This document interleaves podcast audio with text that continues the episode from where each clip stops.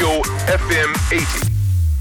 Motoaki Nishiwaki Evangelist School.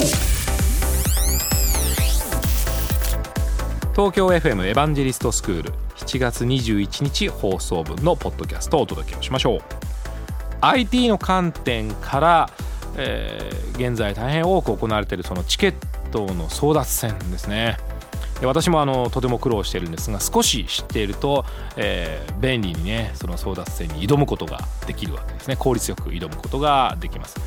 でまあその方法として番組中にご紹介したのはえまず一つ目はログインサインと呼ばれるものはもう先に済ませておくということですね。いずれやらなければいけないわけですからね。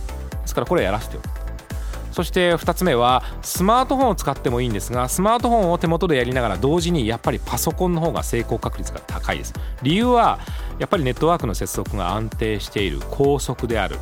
それ以外にもブラウザーで複数のページをタブとして起動しアクセスをすることができる。そしたらやっぱりパソコンの方に勝ち目があるわけですよね。アクセスもしやすいです。そして処理がスムーズに行えるように実は文字入力が早い方がいいですから単語登録をしておくといいんですね、まあ、略語登録っていうんですかね。そんなことをして根気よく行うことによって突破することができます。また番組の中でもご紹介しましたようにチケットの販売というのはチケットをまず手にしてつまり権利ですね。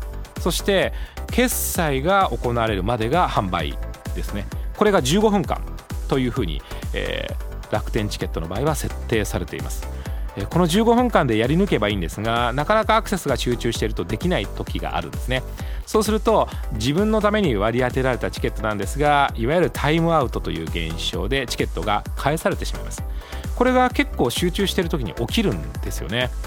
そうするとしばらく経ってからアクセスするというのはこれは実は正しい方法なんです。しばらく経ってからアクセスをしてあれネットワーク上を見ると画面を見ると全部完売になってるんじゃないの？と思うんですけどもう一度しばらくしてからもう一度しばらくしてからこれを15分以上の間隔でやってみると実はチケットが出てきたりするんですね。やっぱりインターネットの仕組み IT の仕組みを知っていると少しこの勝負にも挑みやすいんじゃないかなと思います。エヴァンジェリストスクールは東京 FM で毎週土曜深夜12時30分から乃木坂46の若月由美さんと一緒にお送りしています。えー IT についてとても分かりやすく楽しくお伝えをしておりますのでえーぜひオンエアの方チェックしてください。ラジオ日経三国志。ねえ、孔明、未来が見えないんだけど。ほうそれは困りましたね。もしかして、孔明は未来が見えるのか？なんだ思わせぶりだな。どうやったら未来が見えるんだ？教えてくれ。嫌ですなあ、頼むよ。俺も知りたい。教えない。教えてくれよ。絶対教えない。教えて。教えないねえ、お願い。教え俺も。頼むよ。教えて、教えない。